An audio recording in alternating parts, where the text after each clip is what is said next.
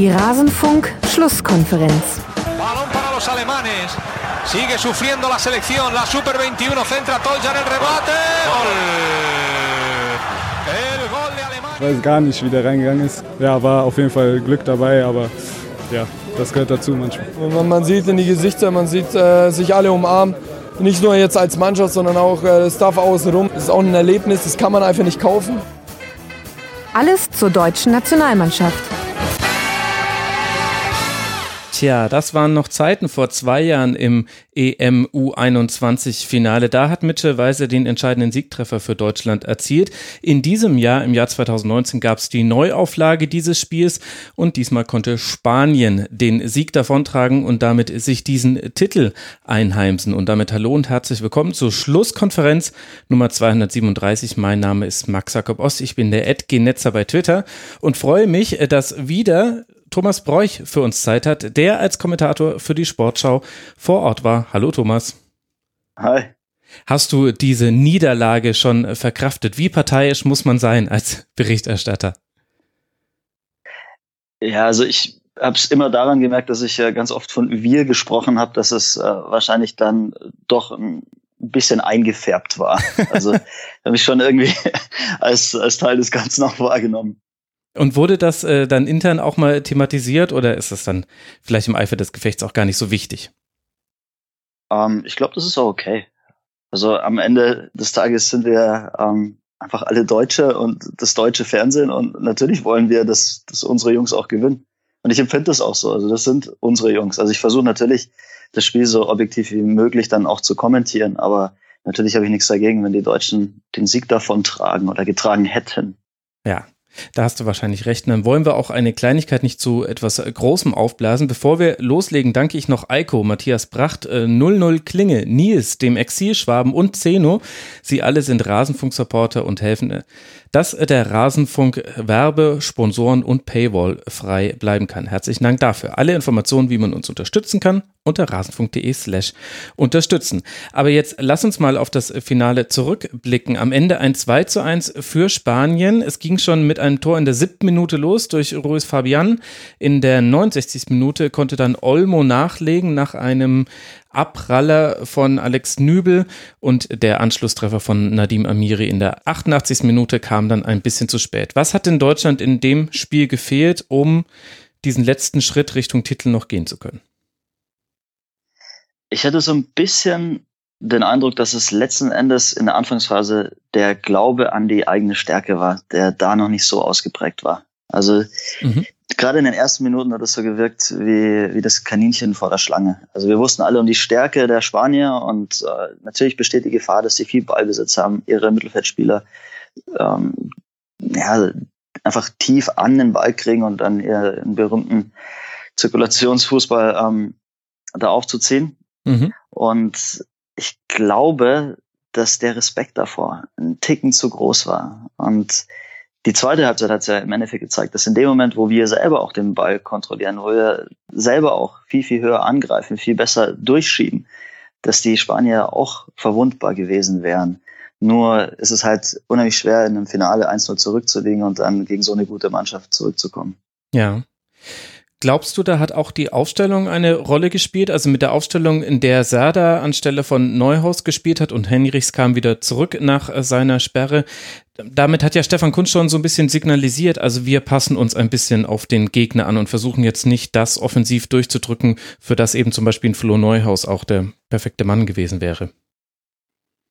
Also natürlich hat man Gedanken in die Richtung, aber ich glaube, es wäre falsch, das als alleinigen Grund auszumachen. Weil klar, die Idee war schon, ein bisschen mehr Zweikampfwerte mit reinzubringen, aber auch wenn man dadurch einen kreativeren Geist opfert, die Ansage war ja auch, wir wollen eben gerade diesen Spielaufbau unterbinden. Also ja. die Idee war ja, sich nicht zurückzuziehen und zu sagen, wir ähm, verteidigen mit Serda und äh, dem Rest der Truppe dann irgendwie tief am eigenen 16er, sondern die Idee, die Hereinnahme von Serda sollte eigentlich bewirken, dass wir viel, viel höher Zugriff kriegen. Aber leider hat das halt überhaupt nicht funktioniert und die erste Viertelstunde war wirklich Einbahnstraßenfußball. Mhm. Äh, 3 zu 0 Abschlüsse, 72 Prozent Ballbesitz in der ersten Viertelstunde für Spanien. Über das gesamte Spiel hinweg hat sich dann gedreht. Dann hatte am Ende 48 Prozent nur noch Spanien und 52 Prozent Deutschland.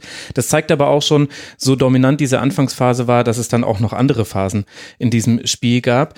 Hatte denn das vor allem mit der Positionierung der Spieler zu tun? Ich hatte das Gefühl, dass man ein bisschen spät auch angefangen hat anzulaufen. Also Italien hat es in seinem Auftaktspiel gegen Spanien mutiger gemacht über weite Teile des Spiels, dass man richtig sehr früh schon angelaufen ist, dass auch die Innenverteidiger, also die durften gerade noch den Pass spielen, aber sobald der Ball dann bei einem der Sechser war oder bei einem der Außenverteidiger, die ja nach vorne schieben, dann gab es richtig Stress für die.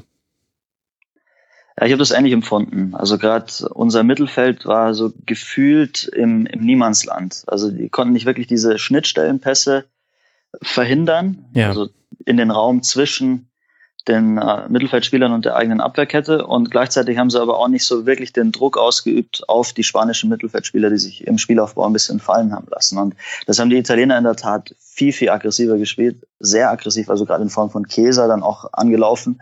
Und ganz wichtig, wir haben dann auch durchgeschoben. Mhm. Also wenn dann einer anläuft, dann müssen die anderen mit. Das ist wie so eine äh, Ziehharmonika im Endeffekt. Die, die müssen nachrücken. Also da müssen die, die anderen Mittelfeldspieler mitkommen, da müssen die Außenverteidiger, die Innenverteidiger müssen einfach diesen Mut aufbringen, dann komplett durchzuschieben. Und da meine ich in der Anfangsphase wirklich so ein paar Zweifel ausgemacht zu haben bei den Deutschen. Und diese Zweifel, die kosten sich so, die kosten dich einfach diese Bruchteile von Sekunden, die den Spaniern dann ausreichen, um dich auseinander zu pflücken. Wie hast denn du das als Spieler zu deiner aktiven Zeit noch erlebt? Man geht mit einem Plan ins Spiel und man merkt relativ äh, früh im Spiel, irgendwie kriegen wir den Plan nicht umgesetzt. Und in dem Fall hatte jetzt Deutschland vielleicht sogar ein Déjà-vu, denn gegen Serbien, äh, Entschuldigung, gegen Rumänien im Halbfinale war auch die Anfangsphase nicht wirklich so, wie man sie sich äh, vorgestellt hatte, vor allem dann ab dem Ausgleichstreffer aus. Wie hast du da als in deiner Karriere drauf reagiert? Braucht man da jemand, der vorangeht? Kann man das als Mannschaft, ohne eine Auszeit zu nehmen, selber hinbekommen? Ja, kann man. Und die Deutschen haben es ja auch hinbekommen. Nur da stand es halt schon mhm. 1 zu 0. Und äh, das verändert natürlich die Dynamik des Spiels total. Also wenn wir dann auch drüber reden, ja, wir hatten ja dann später mehr Ballbesitz und vielleicht sogar auch mehr Torschüsse, oder das weiß ich jetzt gar nicht, du hast die Statistik immer parat, aber die Spanier waren ja dann auch äh, relativ komfortabel irgendwie damit tiefer zu stehen, den Deutschen ja. auch den einen oder anderen Schuss zu erlauben, der nicht aus wirklich hochgefährlichen Räumen kam. Also die, die Flanken, die wir hatten, die Abschlüsse waren ja so ein bisschen aus der Distanz, aus spitzen Winkel. Das äh, verzerrt dann so ein bisschen die Wahrnehmung. Aber mhm. also, um auf die Frage nochmal einzugehen, klar muss das aus der Mannschaft kommen. Du hast einfach äh, dann noch 30 Minuten bis zur Halbzeit und irgendeiner muss den Schalter umlegen. Und es ist ja dann auch passiert. Es war dann viel positiver und vor allem hatten wir dann auch mal längere Ballbesitzphasen und da hatte ich das Gefühl, jetzt fangen die Jungs auch äh, an, wieder so diese eigene Stärke zu entdecken, dass sie sagen, hey, wir können ja eigentlich auch zocken. Und damit mhm. hatten die Spanier auch ihre Probleme. Ja, allerdings. Aber bevor wir zu der Phase kommen, noch äh, kurz zum 1-0. Also am Ende hatte Deutschland 14 zu 12 Schüsse, aber in der ersten Halbzeit war es ganz interessant. Es gab nur einen einzigen Torschuss von beiden Mannschaften. Das war dann auch das 1-0. Ansonsten kein einziger Schuss, der aufs Gehäuse von einem der beiden Keeper gegangen wäre.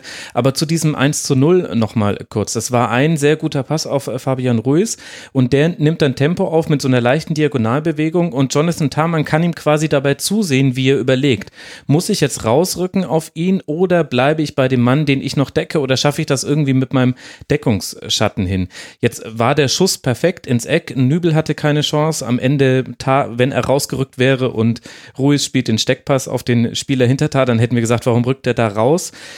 Gibt es denn da Systematiken, wo man sagen kann, es gibt eine bestimmte Bewegung, mit der der Defensivmann zum Beispiel seinen Mann noch gedeckt halten kann und vielleicht den eher so die Ecke des Tores abdeckt mit seinem Deckungsschatten, dass der Schuss zentraler kommen muss?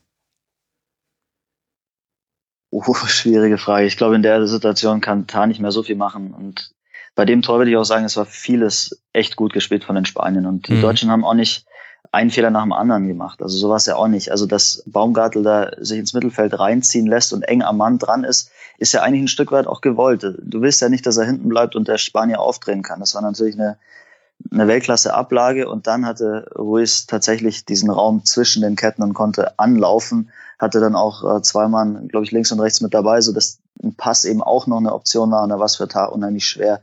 Für mich war das Problem in der Anfangsphase wirklich der erste Pass, der so völlig ohne Druck angespielt werden konnte. Also die Spanier konnten mhm. ja viel probieren, immer wieder einen anderen Winkel versuchen und einfach den Ball so lange zirkulieren lassen, bis irgendwann so eine kleine Schnittstelle aufgeht. Ich glaube, dass man das äh, gegen so eine gute Mannschaft dann auf Dauer einfach nicht verteidigt kriegt. Ja. Ja, genau. Der Stress war nicht groß genug auf die Spanier und die hatten eine Seelenruhe und dann hat eben eben dieses Tor logischerweise in die Karten gespielt. Wie soll es auch anders sein, wenn man in einem Finale in Führung geht? Sollte einem das doch immer in die Karten spielen. Spanien hat sich ein bisschen tiefer postiert, Deutschland mehr den Ball überlassen, also ab dem Tor dann der Ballbesitz schon auf Seiten von Deutschland und Deutschland kam auch zu Abschlüssen. Da hatte ich aber noch das Gefühl, wenn wir jetzt über die erste Halbzeit noch sprechen, dass man da auch ein bisschen vielleicht zu früh den Schuss genommen hat. Also da kann ich mich an eine Aktion von Waldschmidt erinnern. Klar, wenn er ihn so macht wie gegen Rumänien, nee, gegen Serbien war das, nein, gegen Österreich, Entschuldigung, das 1 zu 0. Meine Güte, auch ist ein bisschen warm hier in München, es tut mir leid, liebe Hörerinnen und Hörer.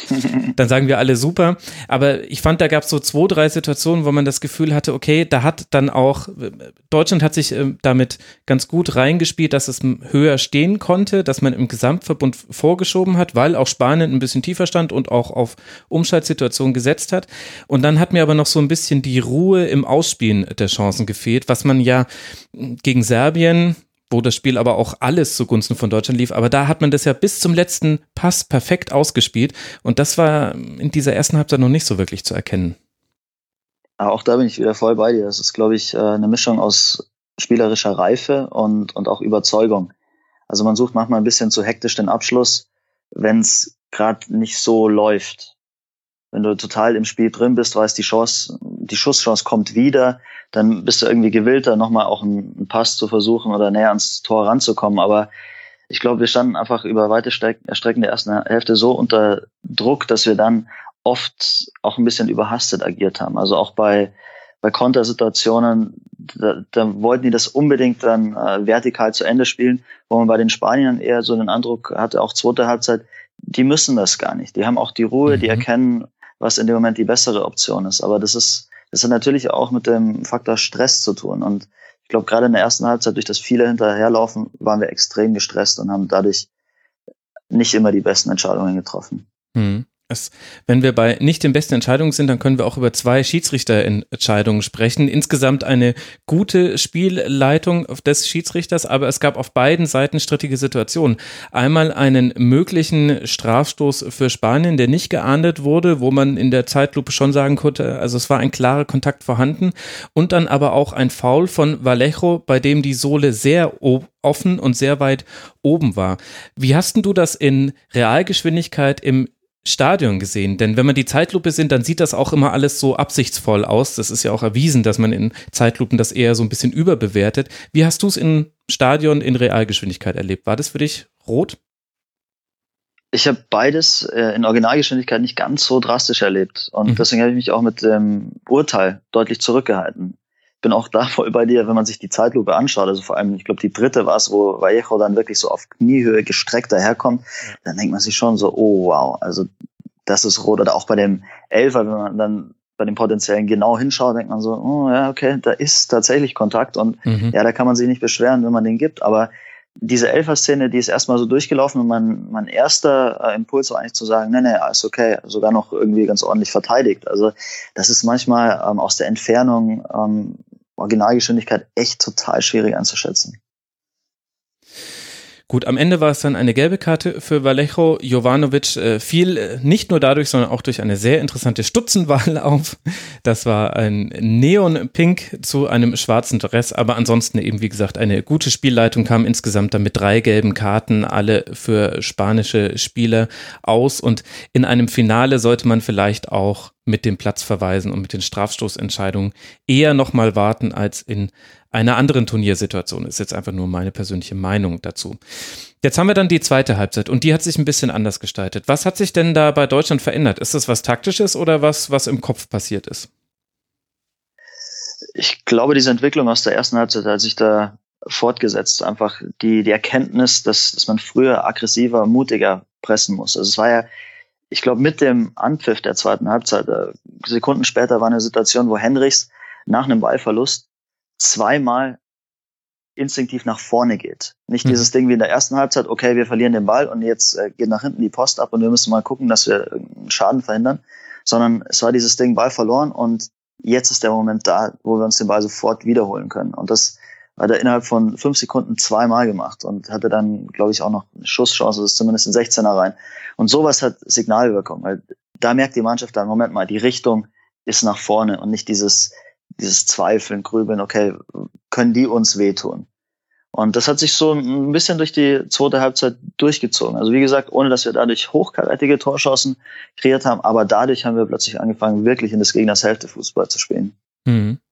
Und wie würdest du dann das 2 zu 0 oder 0 zu 2 aus Sicht der Deutschen in der 69. Minute einordnen? Also es war ein Torwartpatzer von Alex Nübel, das muss man so klar sagen. Das war ein Ball, den kann er entweder zur Seite deutlich klären oder festhalten vielleicht sogar. So lässt er ihn abreihen und Olmo macht es dann aber auch wirklich perfekt. Das muss man erstmal hinbekommen, dann aus vollem Lauf, aus kurzer Distanz den Ball über den Torhüter drüber zu chippen und Alex Nübel hat da wiederum dann eigentlich alles richtig gemacht. Er stand wieder schnell und hat sich auch so groß gemacht, wie es noch ginge. Ist das das aus dem berühmten Nichts herausgefallen oder hatte sich das äh, für dich angedeutet, dass eben einfach diese Umschaltsituationen zu Problemen führen können, wenn man so weit vorgerückt ist? Ja, ich finde, das folgt schon der, der Logik des Spiels. Also es ist ja nicht so, dass äh, Spanien zu dem Zeitpunkt eine Konterchance nach der anderen hatte, aber es war klar, wir müssen aufmachen, wir müssen mehr Risiko gehen und darauf warten die. Die stehen relativ kompakt, auch relativ tief und haben einfach die Qualität dann auch zu kontern. Das haben wir auch im Halbfinale gegen Frankreich, ich glaube, das 3-1 nach der Pause war das gesehen. Also die wissen ganz genau, sie können auch auf diese Umschaltmomente warten und im Umkehrschluss, wie der Angriff äh, begonnen hat. Also wir waren ja eigentlich am Drücker und dann war es, glaube ich, Neuhaus, der mit einem ersten Kontakt in, in 16er reinspielt, wo du sagst, ja, das ist alles richtig, das brauchen wir jetzt. Wir brauchen Leute im 16er, wir brauchen One-Touch, äh, mehr Risiko, Unberechenbarkeit, irgendwie schneller spielen. Hm. Aber die Kehrseite des Ganzen ist halt, okay, dann bist du halt den Ticken offener. Nur dann war es halt traurig, wir hatten den Angriff ja eigentlich gefühlt abgewehrt. Ja. Also die Situation sah ja lange Zeit viel, viel gefährlicher aus, als dann ähm, sich die Situation dargestellt hat, als schlussendlich das Tor gefallen ist. Also da hatten wir plötzlich wieder Leute hinterm Ball und das war ein relativ harmloser Schuss und dann ist es halt umso bitterer, dass dann so ein kleiner Patzer dazukommt und ja, dann ist es eigentlich fast schon Game Over. Mhm. Ja, und interessanterweise dieses Gefühl, dass ein Angriff eigentlich schon verteidigt war und dann aber nochmal gefährlich wurde, äh, diese Situation, das hatte man noch zwei, dreimal, auch in dieser zweiten Halbzeit. Also ich kann mich noch erinnern, es gab eine Szene, da kam dann ein Schuss von rechts, der am langen Eck vorbeigeht. In der Mitte stand ein Spanier völlig frei. Das war so eine Situation, da war eine klare Überzahl im Strafraum für die deutschen Verteidiger, aber sie haben es nicht so wirklich auch ausgespielt. Und noch viel deutlicher fand ich es beim Lattenschuss in der 81. Minute. Da hat dann vielleicht das Ergebnis und die fortgeschrittene Zeit dann schon eine Rolle gespielt. Aber da konnte sich Spanien mehr oder weniger mühelos den Ball gegenseitig zuschieben. Und es gab immer wieder diese Bewegung, dass jemand hinter die Kette gestartet ist und dann eben vertikal angespielt werden konnte. Und in dem Moment, wo der Lauf da ist, ist es dann eigentlich auch schon nicht mehr zu verteidigen, wenn du nicht direkt an den Fersen des Spielers äh, dranhängst. Also das fand ich war dann da auch dann häufiger zu sehen und Spanien hat das halt auch wahnsinnig gut gemacht. Das ist genau der Punkt. Also die haben einfach die Qualität und dann in dieser Phase ja auch ähm, eine gewisse Sicherheit. Also die haben ja auch gefühlt, dass das Ding ist uns eigentlich kaum mehr zu nehmen. Und genauso haben sie dann auch gespielt und teilweise in Unterzahl dann auch mit ein, zwei Kontakten agiert, wie du sagst, angespielt, hinterher über den dritten Mann, ganz viel direkt. Da war im Grunde so eine Dynamik und Bewegung und so ein Kombinationsfluss drin, wie bei unseren Jungs in den Spielen vorher, als, als sie total selbstbewusst waren. Und mhm. gerade diese Chance der Lattenknaller, der steht ja wirklich im 16er total frei, kann den Ball sogar noch annehmen und äh, platzieren. Mhm. Also da, da hatte Spanien schon also ganz, ganz klar die Oberhand in der Phase. Es gab dann noch zwei große Chancen für Deutschland, aus denen äh, äh, erwuchs dann auch noch ein Treffer eben von Nadim Amiri in der 88. Minute. Aber es sollte dann eben nichts mehr sein mit Verlängerung und so weiter. Welche positiven Erkenntnisse glaubst du denn kann Deutschland aus diesem Finale und vielleicht auch aus diesem Turnier mitnehmen? Viele. Also ich mochte die Spielanlage der deutschen Mannschaft wirklich sehr. Es war mhm. unheimlich gepflegter Fußball. Das war also spielerisch sehr, sehr überzeugend über weite Strecken. Also hatten eigentlich in jedem Spiel auch ihre guten Phasen. Äh, vor allem viel mit ein, zwei Kontakten gespielt, sehr variabel, viel rochiert. Also gerade diese Waldschmidt-Nummer, diese falsche Neun, das haben die unheimlich clever gespielt, den Gegner vor teilweise unlösbare Probleme gestellt. Und äh, ich glaube, dass sich auch ein paar Spieler so ein bisschen in den Vordergrund gespielt haben, die wir jetzt halt so gar nicht auf dem Schirm hatten. Also wir reden jetzt ja plötzlich wieder über Leute, die vielleicht auch das Potenzial haben, bei der A-Nationalmannschaft dann aufzutauchen. Und ich glaube, vor dem Turnier hätte da keiner irgendwie gesagt, ja, okay, Waldschmidt ist definitiv einer davon. Meinst du, dass Und, der für die A-Nationalmannschaft jetzt ins Blickfeld geraten ist durch dieses eine Turnier? Nicht unmittelbar. Ich glaube, er spielt auch beim kleinen Verein und äh, man muss auch gucken, ob sich das äh, so bestätigen lässt.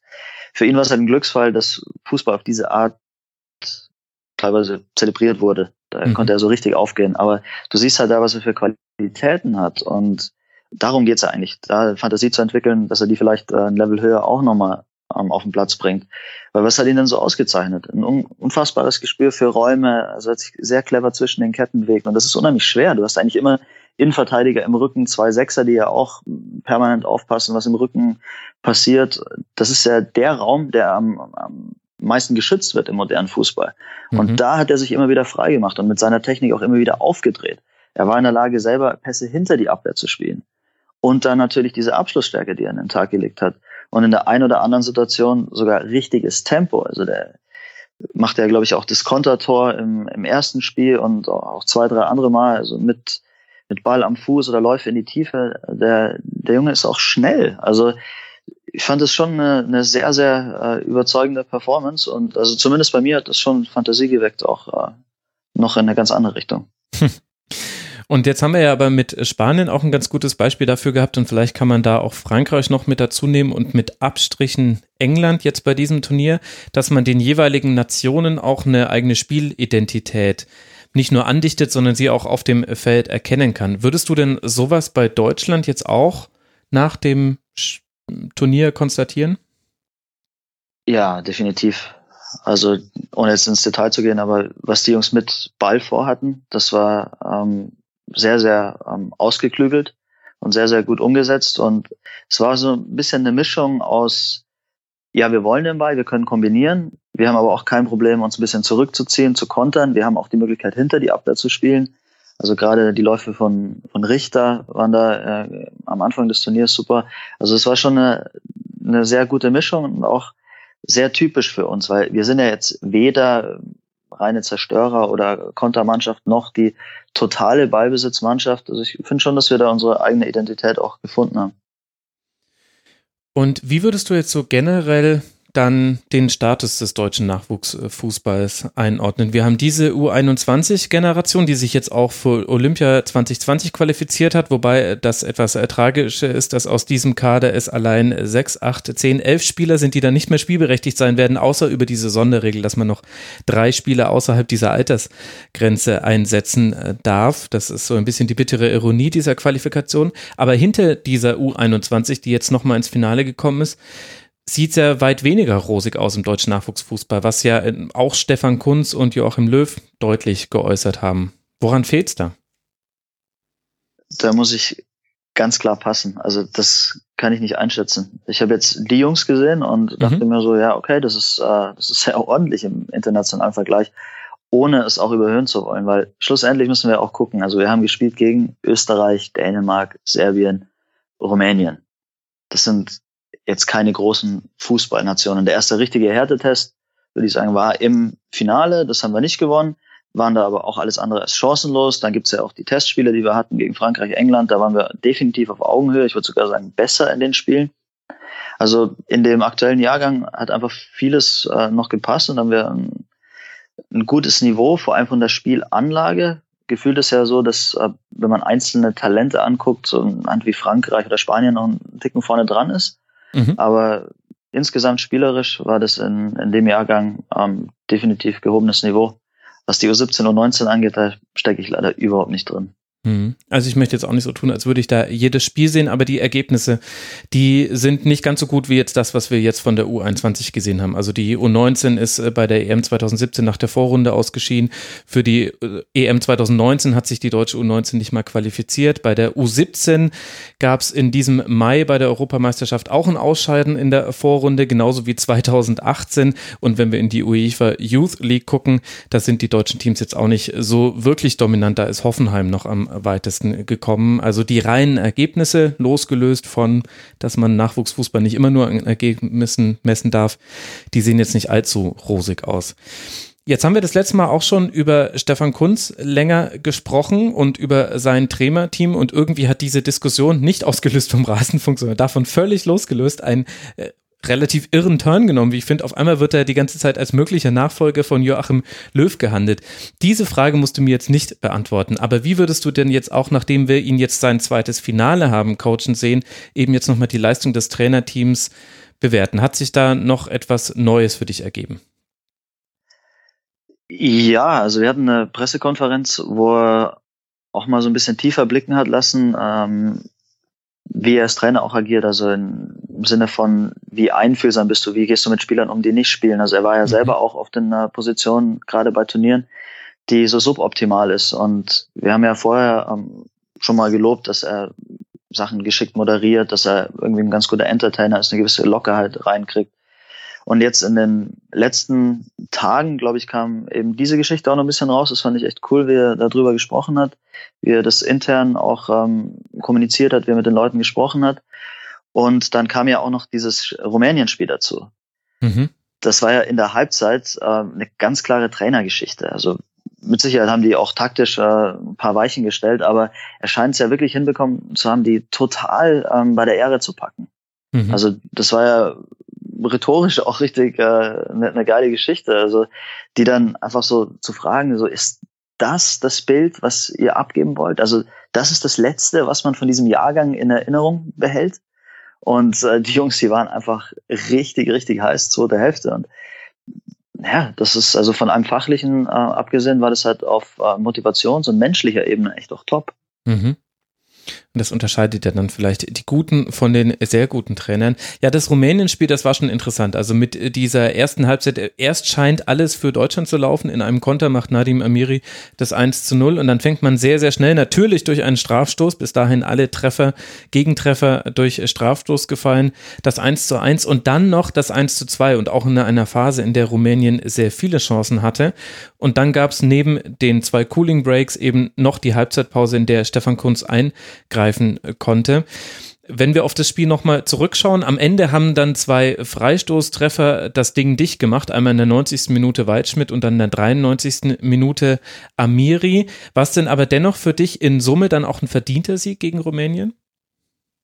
Ja, aufgrund der zweiten Hälfte definitiv. Also da haben wir ganz anders Fußball gespielt. Eigentlich so, wie wir die Deutschen von Anfang an erwartet haben. Also hochgepresst. Äh, und das war ja mit Rückstand und bei den Temperaturen wirklich kein leichtes, aber ja. da haben sie richtig Herz gezeigt, äh, einfach extrem aggressiv angelaufen, dadurch viele Bälle viel, viel höher gewonnen und dann auch angefangen, ihren Fußball aufzuziehen. Da wird Ball permanent von Seite zu Seite gespielt. Die Rumänen mal so richtig über den Platz gejagt. Da war dann auch wieder dieses One-Touch zu sehen, diese Rotationen. Also da, da war viel da, was dann auch Spaß gemacht hat. Und klar, die Tore fallen dann irgendwie Elfmeter und zwei Freistöße, aber äh, Waldschmidt, glaube ich, hatte zwei Chancen auch. Äh, das waren äh, richtig geil rausgespielte ähm, Kombinationschancen eigentlich, wenn das mhm. so ist. Also da lief das Bällchen sehr, sehr flott durch die eigenen Reihen. Und das war wieder das Gesicht, das man eigentlich sehen wollte von den Deutschen. Und ich hatte insgeheim so die Hoffnung, dass es auch ähm, eine, eine Riesenchance für die Jungs war, zu begreifen, wie sie eigentlich erfolgreich sein können. Also gerade vor dem Spanien-Spiel dachte ich irgendwie, ja, wenn die jetzt gerade erlebt haben, was passiert, wenn sie nicht den Ball haben, wenn sie passiv sind, wenn sie tiefer stehen. Und dann, zweite Halbzeit, diesen totalen Kontrast. Okay, wenn wir unsere Stärken voll ausspielen, wer soll uns denn stoppen? Ja. Da hatte ich irgendwie gehofft, dass da, äh, dass da ja, irgendwie eine Moral in der Geschichte drin steckt, ein Lerneffekt, dass die sagen, weißt du was, gegen Spanien machen wir es von, von Beginn an genauso mhm. wie Rumänien zweite Halbzeit. Das war ein bisschen schade, dass es ausgeblieben ist. Ja, also es gab ganz große Chancen auch schon vor den Freistößen. In Mekka hatte da zum Beispiel eine riesige Chance, über die hätten wir noch viel gesprochen, wenn das verloren gegangen wäre gegen Rumänien. Aber so wurde es ja dann eben dieses 4 zu 2. Eine Sache, die mir noch aufgefallen ist, auch in diesem ähm, Rumänien-Spiel, also da hatten wir auch wieder die zwei getrennten Halbzeiten. In der ersten Halbzeit 10 äh, zu 8 Abschlüsse pro Rumänien, in der zweiten Halbzeit 16 zu 5 Abschlüsse pro Deutschland. Aber was mir aufgefallen ist, waren zwei Dinge für Deutschland jetzt turnierübergreifend. Das eine war, dass man es zwar geschafft hat, sehr hohe Zahlen von Abschlüssen zu produzieren, mit Ausnahme des Österreich-Spiels. Das war da so ein bisschen die Ausnahme. Und ich hatte aber das Gefühl, diese alte, hat Deutschland gute Mittelstürmer-Diskussion, hätte man da eigentlich auch ganz gut führen können, wenn da nicht aus sehr unwahrscheinlichen Situationen Tore erzielt worden wären, wie eben zum Beispiel durch einen Weitschmidt-Freistoß, äh, Weitschuss aus 30 Metern. Und die zweite Sache, die mir noch aufgefallen ist, ist die Dribbling-Versuche, die Deutschland genommen hat. Ich habe das Gefühl, wir gehören immer noch nicht zu den Nationen, die es schaffen, sich im 1 gegen 1 durchzusetzen. Und jetzt mal auf dieses Turnier bezogen, klar, waren nur wenige Spiele, aber da liegt von den zwölf teilnehmenden Mannschaften Deutschland mit 9,2 gewonnenen Dribblings auf dem siebten Platz und, äh, und Teams wie Frankreich mit zwölf gewonnenen Dribblings pro Spiel, Spanien zwölf pro Spiel, England auch zwölf aufgerundet und Italien elf, heben sich dann doch deutlich davon ab, wie ich finde. Ist das immer noch ein Problem? Überbewerte ich da einfach nur einzelne Zahlen? Da bist du gleicher Meinung wie Olli Bierhoff. Den habe ich heute zufällig am Flughafen noch getroffen. Und nicht, dass er explizit das damit meinte, aber wir haben uns auch über die deutsche Mannschaft, über die ganze gelungene Systematik ähm, unterhalten. Und er meint jetzt nicht nur bei der U21, sondern generell in den Nachwuchsmannschaften, dass das halt einfach eine sehr, sehr wichtige Komponente ist, die in Zukunft wieder wesentlich mehr gefördert werden soll und in jungen Jahren schon entwickelt werden soll. Also ich habe auch den Eindruck, dass er jetzt äh, nicht diese, ähm, im Englischen würde man sagen, diese Wrestler hat, die einfach äh, Kopf runter und dann anlaufen und äh, trickreich, wendig, irgendwie quirlig da draufgehen und dem Gegner einen Knoten in die Beine spielen. Äh, haben wir in der Form tatsächlich nicht. Also wir haben eher Strategen ähm, auf dem Platz, äh, technisch saubere Jungs, die mhm. intelligente Läufe machen. Aber manchmal muss man halt Spiele auch über eins gegen eins oder eins gegen zwei Situationen lösen. Und ich denke schon, dass wir da noch ein bisschen Luft nach oben haben. Und glaubst du, dass dieser Switch tatsächlich passieren wird? Denn ehrlich gesagt glaube ich inzwischen gar nicht, dass das so leicht machbar ist. Und das hat auch mit uns allen zu tun, mit uns als Berichterstattern, aber auch mit uns als Zuschauern von Fußballspielen, auch in diesem Spiel gegen Spanien und gegen Rumänien war es auch in der ersten Halbzeit deutlich zu sehen, gab es immer wieder Situationen, in denen es mal jemand versucht hat. Also gerade Moda Hut war da jemand, der das mal probiert hat oder auch Nadim Amiri war jemand, der schon ins Dribbling gegangen ist und die haben immer, immer wieder den Ball verloren oder ihn an einen Ort des Feldes getragen, wo sie dann quasi ohne Verbindung zu den anderen Spielern doch wieder abdrehen mussten und wieder hinten rumspielen mussten. Und gefühlt stöhnt man dabei immer auf und denkt sich, meine Güte, spiel ihn doch vorher ab. Also habe ich das Gefühl, zumindest erlebe ich das bei mir selbst, dass das in meiner Mentalität schon so verankert ist, alles über den Pass und das Positionsspiel zu lösen, dass ich mir gar nicht vorstellen kann, dass das so einfach ist, das sowohl aus den Köpfen der Spieler rauszubekommen, als auch aus den Köpfen der Trainer, die das dann bewerten müssen und letztlich in dem professionellen Umfeld dann auch in der Öffentlichkeit, wo du eben halt auch ständig kritisiert wirst für alles, was du tust. Ja, das ist eine interessante Beobachtung. Also ein Dribbling ist ja eigentlich nur dann akzeptabel gefühlt, wenn es auch gut geht. Genau.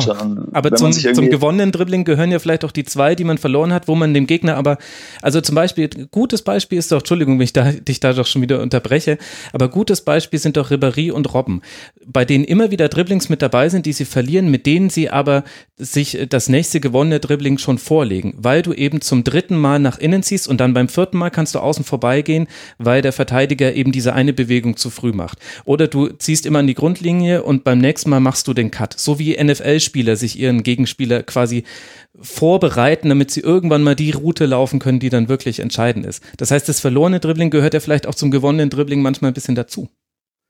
Absolut, da bin ich total bei dir. Und ich glaube, es ist auch erkannt. Also ich habe schon das Gefühl, dass das ähm, in den Vereinen und beim DFB auch so gewollt ist. Also ich kriege das im Moment ja mit. Ähm, ich laufe bei Bayer Leverkusen so ein bisschen mit, hospitiere da so ein bisschen. Mhm. Und äh, da ist es auch bei denen, also in der U14 bin ich ja gerade mit dabei, extrem wichtig, dass die, die Jungs vor allem Ballfertigkeit entwickeln, auch äh, Mut, Risiko, enge Situationen auflösen. Also da ist der Fokus wirklich äh, jetzt gerade nicht darauf, ja, also haben die schon gute Abstände zueinander und äh, bewegen die sich gut im Raum, sondern da geht's wirklich um, um Balance am Ball, um Finden, um ähm, ja auch so, so ein Gewusel auf dem Platz, was die so ein bisschen intuitiv auch lösen sollen. Ja. Also ich denke schon, dass der, der deutsche Nachwuchsfußball das erkannt hat, aber es wird halt noch ein bisschen dauern, bis bis die Jungs dann in, in fünf Jahren die, die nächste Generation darstellen. Das werden lange fünf Jahre, Thomas, das kann ich dir sagen. Es wird immer wieder äh, thematisiert werden. Lass äh, zum Abschluss noch äh, die eine kurze Frage behandeln. Welche Spieler sind dir denn jetzt besonders aufgefallen, auch außerhalb äh, der deutschen Mannschaft? Auf wen sollte man ein Auge werfen, wenn man jetzt vielleicht auch von diesem Turnier gar nichts mitbekommen hat? Äh, Fabian fand ich richtig stark. Mhm.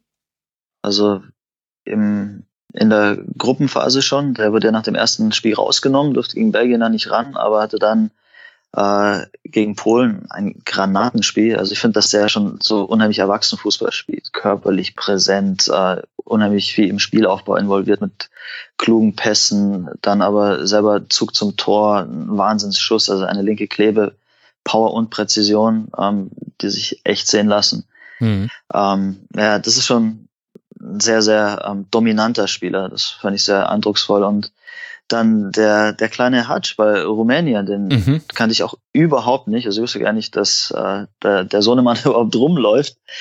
Und äh, der, der war auch so kreativ und beidfüßig, also wirklich links wie rechts, ähm, da Granaten abgelassen, total quirlig, immer positiv, also mit vielen ähm, Versuchen, Schnittstellen, Pässe zu spielen und so weiter. Also äh, da könnte ich mir schon auch vorstellen, dass der nochmal irgendwo auftaucht. Hm, und das trotz der Bürde des Namens. Also niemand kommt äh, darum herum, Hartsch zu nennen, ohne halt nochmal auf den Vater zu referieren. Aber er hat diesen Vergleichen standgehalten, eben auch auf dem Platz, hat man auch in diesem Halbfinale gegen Deutschland ganz gut gesehen, fand ich.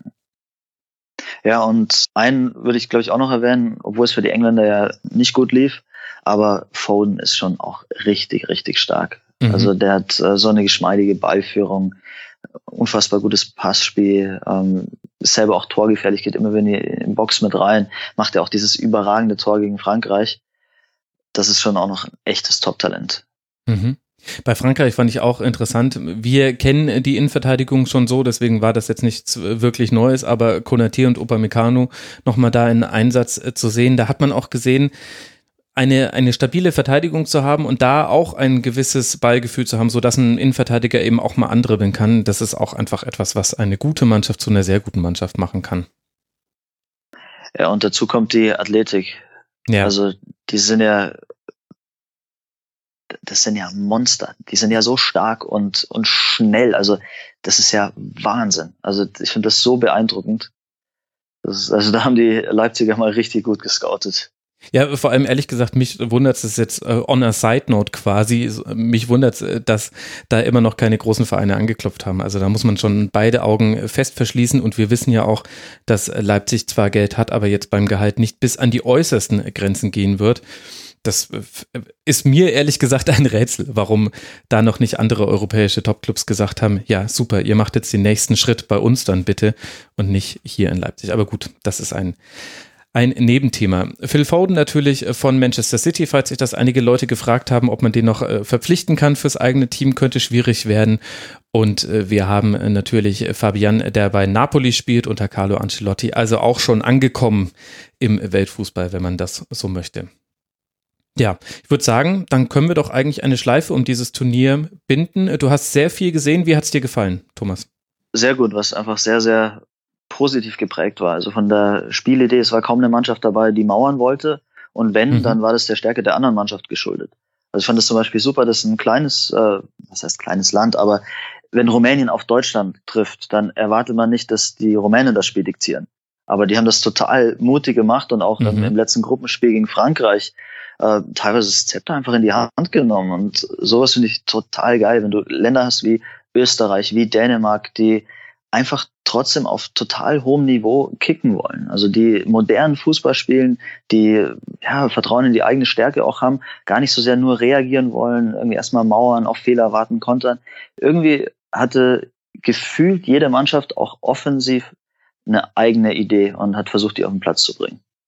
Ja, stimmt. Das war so ein bisschen ein Kontrapunkt zu so manchem Herrenturnier, was man schon gesehen hat. Und ich, mir ging es zum ersten Mal seit ganz langem so, dass ich das Gefühl hatte bei einem Turnier, ach Mensch, wegen mir könnten da ruhig noch vier Mannschaften mehr mit dabei sein, vier Gruppen. Klar wäre dann wieder ein Spiel mehr für alle, dann hätte man allerdings auch nicht diese äh, beste zweite Regel gebraucht, wo dann Italien ein bisschen naja, nicht zweifelhaft ausgeschieden ist, aber hm, die Gegner haben halt ein 1 zu 1 gebraucht oder ein Unentschieden und äh, es wurde dann direkt ein Unentschieden. Sowas will man ja eigentlich nicht unbedingt haben. Aber ähm, ich habe tatsächlich mir während des Turniers mehrmals gedacht, ach, da würde ich jetzt eigentlich gerne nochmal die, die Mannschaften äh, 13 bis 16 sehen in Europa und mal gucken, wie die dann hier so mitspielen. Das war echt einfach schön anzusehen und zwar eigentlich jedes Spiel.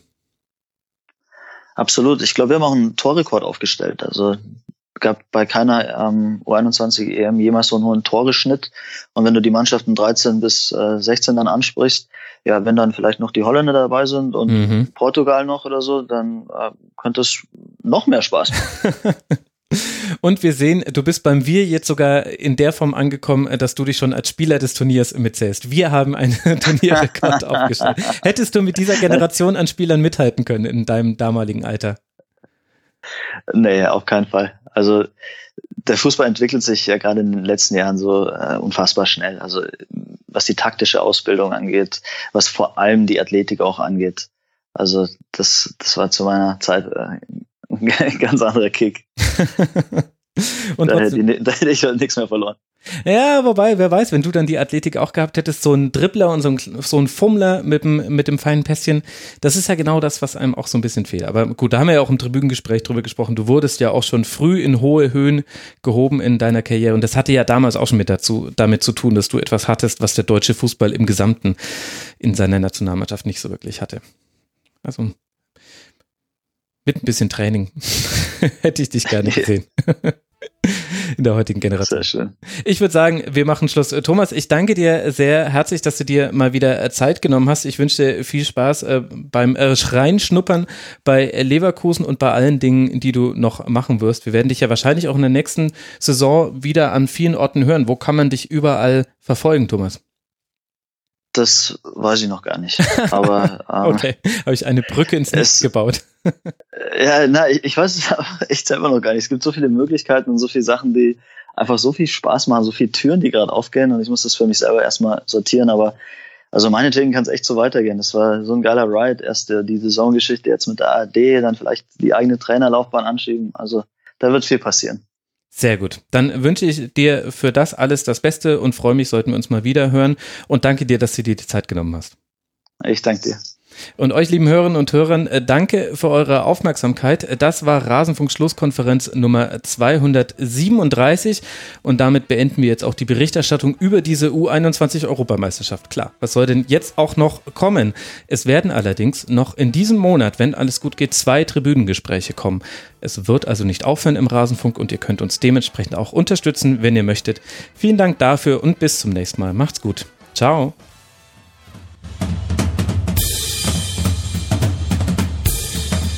Das war die Rasenfunk-Schlusskonferenz. Wir gehen nun zurück in die angeschlossenen Funkhäuser.